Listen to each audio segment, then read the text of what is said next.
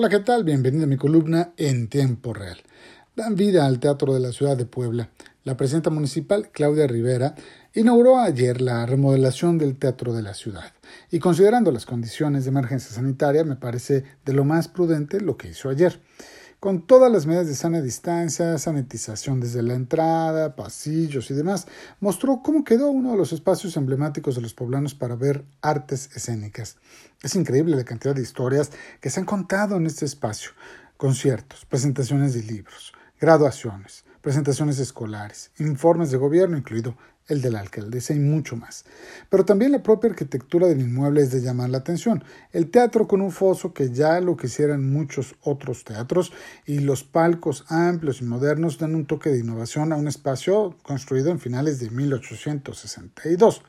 El director del Instituto Municipal de Arte y Cultura, Miguel Ángel Andrade, dio claridad sobre una política cultural basada en el rescate de lo artístico y popular, con cariño presupuestal, cosa que no hay que dejar de lado porque en estos ámbitos los tesoreros suelen meter tijeras siempre que hay crisis.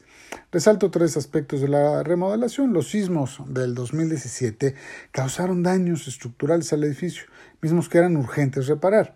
El aforo quedó en 577 lugares, 193 en luneta, 3 lugares para sillas de ruedas, 252 en platea y 132 espacios en la zona de palcos.